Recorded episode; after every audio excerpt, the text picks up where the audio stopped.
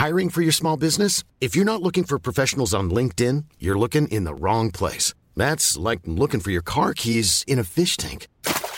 LinkedIn helps you hire professionals you can't find anywhere else, even those who aren't actively searching for a new job but might be open to the perfect role. In a given month, over 70% of LinkedIn users don't even visit other leading job sites. So start looking in the right place. With LinkedIn, you can hire professionals like a professional. Post your free job on linkedin.com slash people today. Small details are big surfaces. Tight corners are odd shapes. Flat, rounded, textured, or tall. Whatever your next project, there's a spray paint pattern that's just right. Because Rust-Oleum's new Custom Spray 5 and 1 gives you control with five different spray patterns. So you can tackle nooks, crannies, edges, and curves without worrying about drips, runs, uneven coverage, or anything else. Custom Spray 5 and 1. Only from Rust-Oleum. Bonjour, c'est Thibault Lambert et vous écoutez Code Source, le podcast d'actualité du Parisien. Elle s'appelle Virginie Koulountsik, mais certaines de ses victimes présumées la connaissent mieux sous le nom de Virginia. Une femme qui s'est présentée tour à tour comme experte en crypto-monnaie, loueuse de yachts sur la côte d'Azur ou encore patronne d'une société spécialisée dans l'événementiel. En réalité, une arnaqueuse condamnée en septembre à un an de prison ferme et actuellement recherchée par la justice. Le Parisien a consacré une série de trois articles à cette mystérieuse arnaqueuse fin novembre. L'auteur de cette enquête est avec nous aujourd'hui dans Code Nicolas Jacquard. Il est journaliste au service police-justice du Parisien.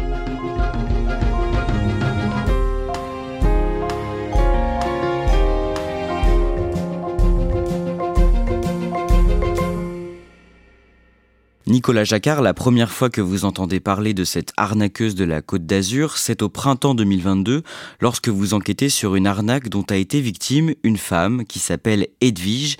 Qu'est-ce que vous pouvez nous dire sur Edwige pour la présenter? Alors euh, Edwige, c'est une, mère de famille, maman d'une petite fille. Elle tient un, salon d'esthétique dans l'ouest parisien elle vit en banlieue parisienne. Et cette jeune femme euh, a été victime d'une arnaque au sentiment particulièrement ingénieuse, une arnaque qui l'a laissée véritablement traumatisée.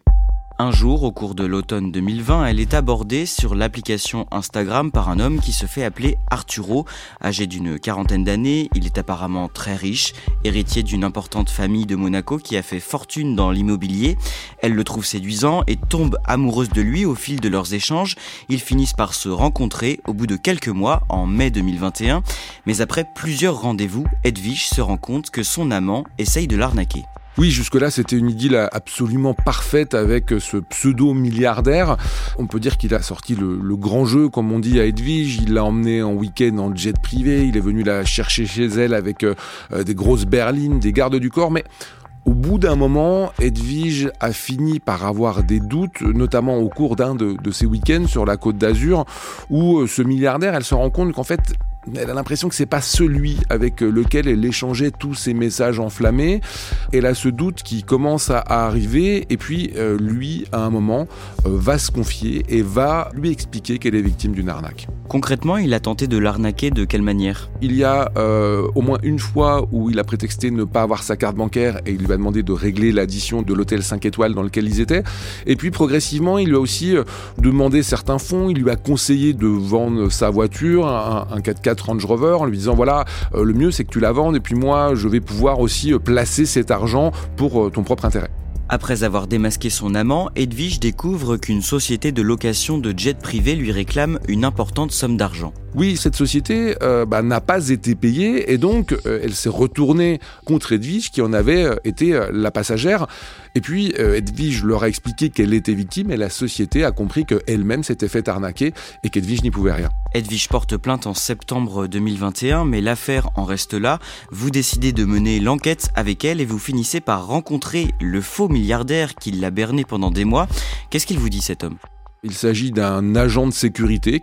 Et cet homme, euh, alors particulièrement gêné parce qu'il sait euh, qu'il s'est mis dans l'illégalité, mais en gros, il se dédouane en disant voilà, je n'étais qu'un acteur, on m'a demandé de me faire passer pour ce milliardaire contre une somme euh, à 5 chiffres en euros et je me suis exécuté mais en dernière minute, j'ai eu des remords et c'est pour ça que j'ai vendu la mèche. Et quand on insiste un petit peu plus, cet homme va nous orienter vers ses commanditaires. Alors selon lui, qui lui a demandé de jouer les faux milliardaires pour Edwige? Alors ce qu'il nous explique, c'est que il a été téléguidé par une jeune femme euh, qui se prénomme Virginie et il dit que celle qui l'a embauchée, c'est cette fameuse Virginie. Vous parvenez à entrer en contact avec cette femme, Virginie. Elle est comment au téléphone? Alors d'abord, il faut savoir qu'elle a de multiples numéros de téléphone. À ce moment-là, elle avait des lignes, notamment une euh, qui était sur Miami, aux États-Unis, également des numéros français. Et euh, on a pu parler quand même avec elle euh, à plusieurs reprises assez longuement. C'est quelqu'un qui m'a fait une, une, impression un petit peu bizarre parce que d'abord, dans les conversations, elle se présentait comme victime, presque larmoyante, en m'expliquant que derrière elle, il y avait de puissants réseaux et que elle ne pouvait pas s'exprimer parce qu'elle craignait sur sa vie. On, lui a quand même demandé de nous fournir bah, les preuves de ce qu'elle avançait, de nous expliquer qu'elle était en quelque sorte elle-même un petit peu victime aussi, qu'elle s'était peut-être laissée embarquer dans une histoire un peu trop importante pour elle. Mais tout de suite, on la sentait qui se fermait et qui devenait à ce moment-là euh, très agressive, presque hystérique, cette fois en nous menaçant et en nous expliquant que euh, bah, elle ne souhaitait pas s'exprimer, qu'elle avait plein de choses à dire, mais que euh, voilà, on ne pouvait pas comprendre son histoire. Et, elle était presque en colère à ce moment-là. Vous révélez toute cette affaire dans un papier publié sur leparisien.fr le dimanche 27 mars 2022. Est-ce qu'il donne lieu à des réactions on a des gens qui vont nous contacter, qui auront vu passer cet article et qui vont nous dire mais cette Virginie, je la connais et pour certains, cette Virginie, je la connais d'autant plus que j'en ai été moi aussi la victime et que euh, elle m'a arnaqué à un moment sur les dernières années. Nicolas Jacquard, vous allez nous raconter dans ce podcast quelques-unes des arnaques auxquelles elle est soupçonnée, à minima d'avoir participé, puisque vous avez pu recueillir le témoignage de plusieurs de ses victimes présumées. Première découverte, Virginie a eu plusieurs fois recours à un faux nom au cours de ces dernières années. Elle s'appelle de son véritable nom Virginie Kulunzik, et euh, ceux qui ont eu affaire à elle la connaissaient sous le nom de Virginia Bonelli, donc un prénom légèrement modifié, et un nom de famille qui correspond cette fois au nom de sa maman qui est d'origine corse. Quels sont les premiers éléments que vous arrivez à recueillir sur elle? C'est assez ténu. Euh, ce que l'on sait d'abord, c'est son âge. Elle a 40 ans aujourd'hui. On retrouve euh, des éléments euh, en ligne sur les sociétés qu'elle a pu gérer, mais c'est quand même assez succinct. Qu'est-ce qu'on sait de son parcours et du milieu dans lequel elle a grandi? On sait qu'elle est née d'un père serbe, mais qu'elle a très peu connu, et avec lequel aujourd'hui elle a quasiment aucun lien. Et euh, elle a été élevée, en tout cas, elle se dit extrêmement proche de son beau-père, qui est corse lui aussi, donc le compagnon de sa maman. Mais pour le reste, voilà, elle n'est pas mariée, elle n'a pas d'enfant.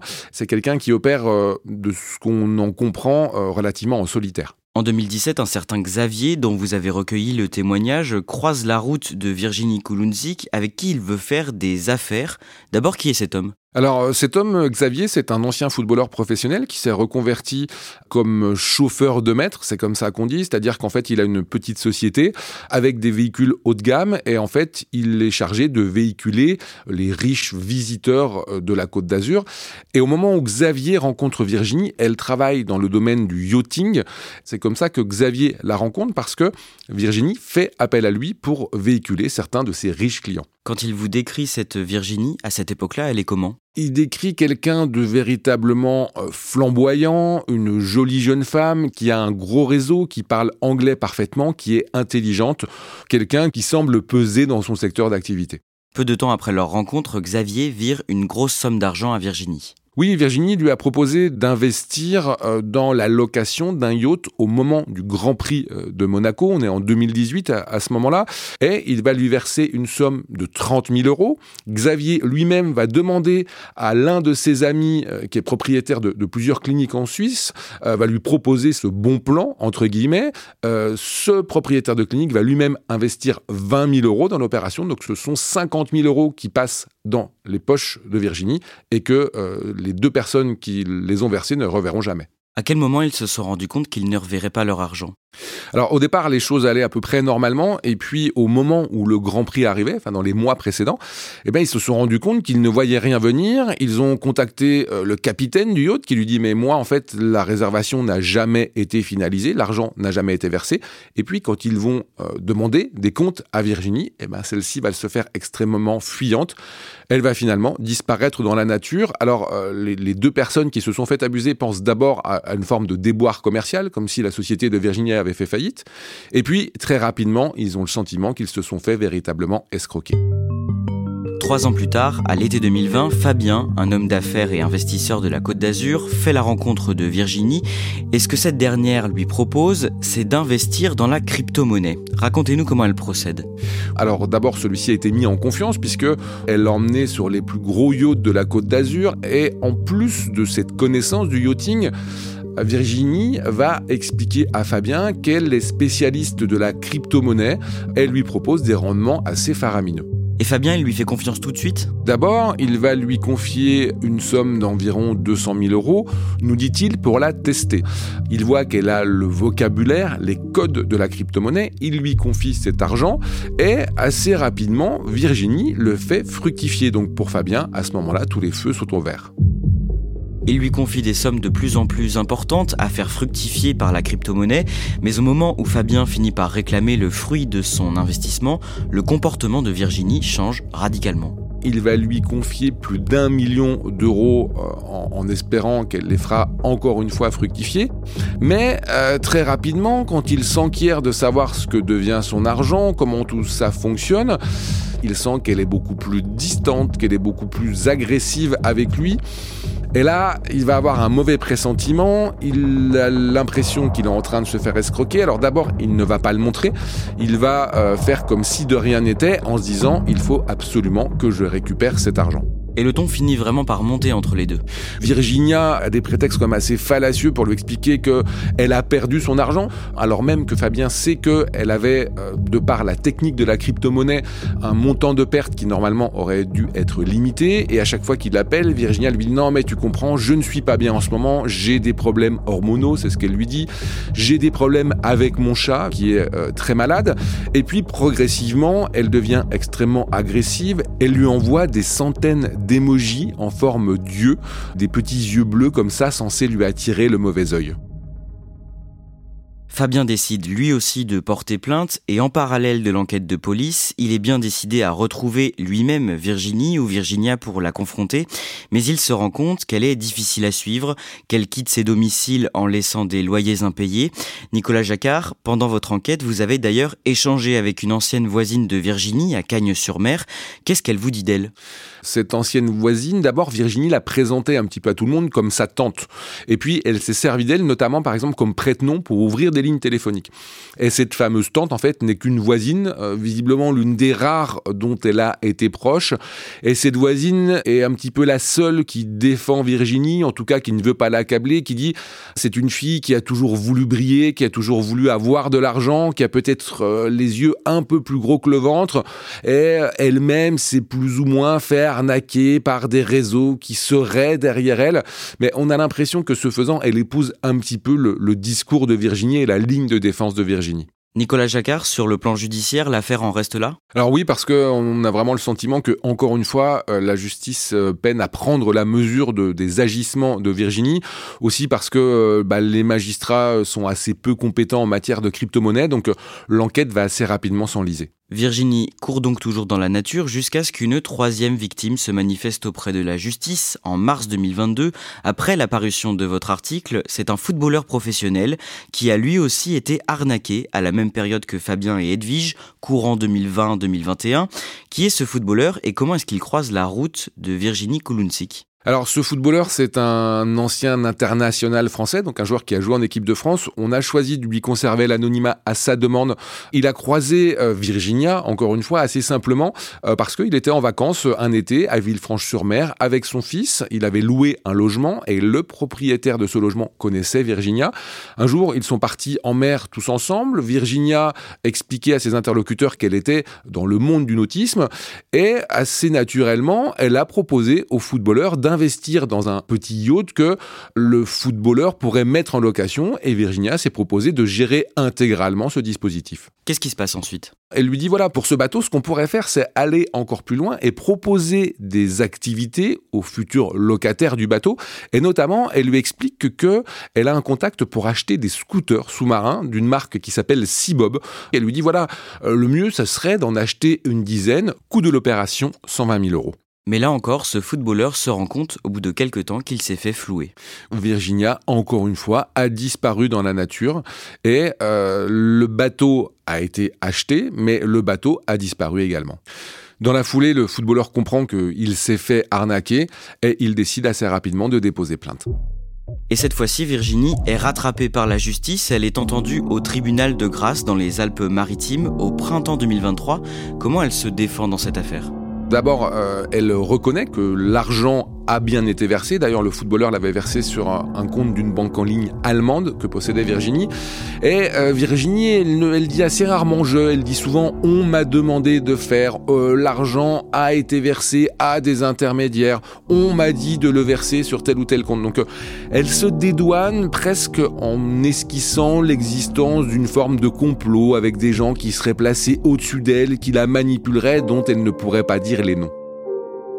Au cours de l'une de ses auditions, toujours dans le cadre de l'affaire qui l'oppose à cet ancien footballeur international au printemps 2023, Virginie Kulunzik tombe nez à nez sur le parvis du tribunal de grâce avec Edwige, la victime qu'on évoquait au début de ce podcast et qui la traquait depuis des mois pour tenter d'obtenir des explications.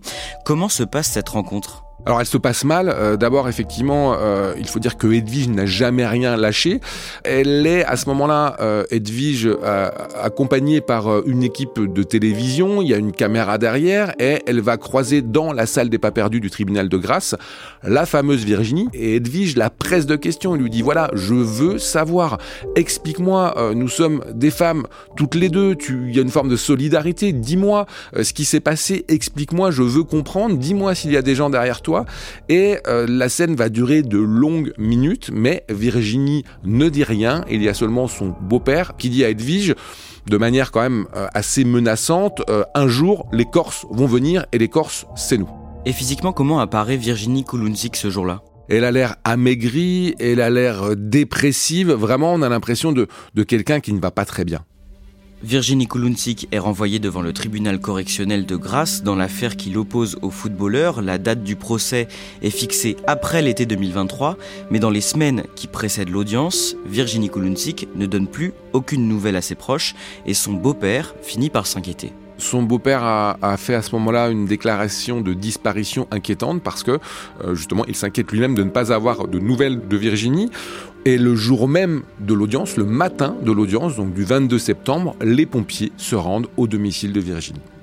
Quand ils rentrent dans le logement, il y a une odeur nauséabonde, mais ils se rendent compte très vite qu'en fait cette odeur c'est celle des aliments moisis et que Virginie s'est évaporée, mais que par contre il reste bah, toutes ses affaires dans l'appartement, comme si en fait il avait été abandonné dans la précipitation, que quelqu'un euh, voilà soit parti presque du jour au lendemain de ce logement. Virginie Kulunzik est donc jugée en son absence. Elle est condamnée dans l'après-midi à un an de prison ferme, assortie d'un mandat de dépôt. Elle est à ce jour toujours recherchée par la police. Nicolas Jacquard, qu'est-ce qui aurait pu lui arriver?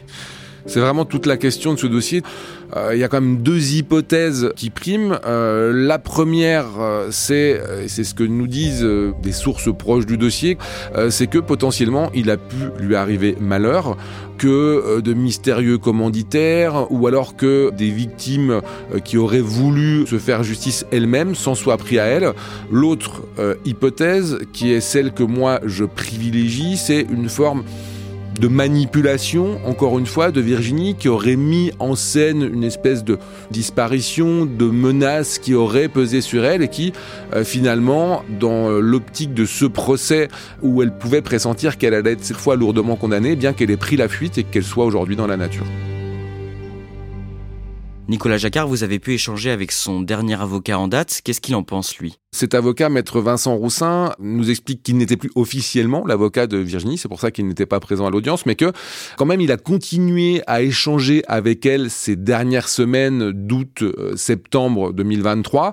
Et il nous dit, voilà, moi j'avais le sentiment de quelqu'un qui allait très mal, de quelqu'un euh, qui semblait un petit peu au bout de sa vie. Donc une dernière hypothèse qui n'est pas euh, non plus à exclure, c'est que Virginie est attentée à ses jours. Nicolas Jacquard, hormis le fait qu'on ne sait pas où est passée cette femme aujourd'hui, quelles sont les autres questions en suspens dans ce dossier? Il y a d'abord une question qui est celle du nombre de victimes. Euh, je sais de sources sûres qu'il y a d'autres victimes de Virginie qui, pour certaines d'ailleurs, n'ont pas souhaité se faire connaître ni médiatiquement ni de la justice, euh, soit par honte, soit aussi parce que euh, Virginie se débrouillait pour escroquer des gens qui eux-mêmes parfois, voilà, étaient un petit peu à la frontière d'une certaine légalité. Donc il y a cette première question-là. Et puis la, seconde, c'est véritablement qui est derrière ces escroqueries quand même relativement élaborées? Est-ce que euh, c'est Virginie toute seule avec son réseau qui a pu monter? Et pour quel motif? Parce que parfois elles ont payé et parfois non euh, l'ensemble de ces arnaques? Ou est-ce que véritablement il y a derrière elle un réseau euh, qui soit potentiellement international? Une dernière question, euh, c'est celle des Corses, parce que à chaque fois, Virginie se targue d'être Corse, d'avoir les Corses derrière elle.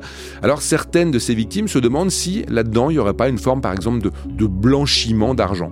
En tout cas, l'enquête n'est pas finie, elle devrait même prendre de l'ampleur. Alors d'un point de vue judiciaire, euh, ce qui est intéressant, c'est que euh, Edwige, euh, via son avocate, maître Anne-Claire Lejeune, a réussi à obtenir l'ouverture d'une information judiciaire au tribunal d'Evry, en Ile-de-France. Et, et en fait, ça veut dire qu'il y a un juge d'instruction qui va être nommé et qui va pouvoir mener des investigations d'ampleur sur l'ensemble de ces escroqueries et sur un potentiel réseau, en tout cas à minima sur Virginie.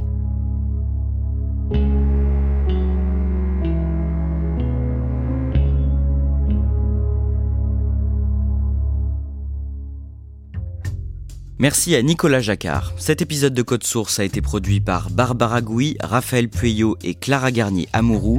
Réalisation Julien Moncouquiole.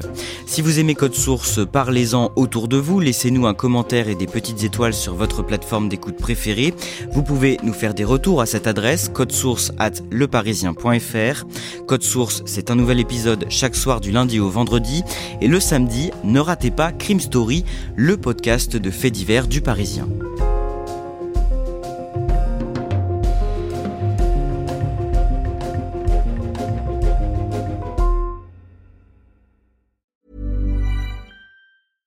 Small details are big surfaces. Tight corners are odd shapes. Flat, rounded, textured, or tall. Whatever your next project, there's a spray paint pattern that's just right. Because Rust new Custom Spray 5 in 1 gives you control with five different spray patterns. So you can tackle nooks, crannies, edges, and curves without worrying about drips, runs, uneven coverage, or anything else. Custom Spray 5 in 1 only from Rust-Oleum. When you make decisions for your company you look for the no-brainers. If you have a lot of mailing to do stamps.com is the ultimate no-brainer. Use the stamps.com mobile app to mail everything you need to keep your business running with up to 89% off usps and ups make the same no-brainer decision as over 1 million other businesses with stamps.com use code program for a special offer that's stamps.com code program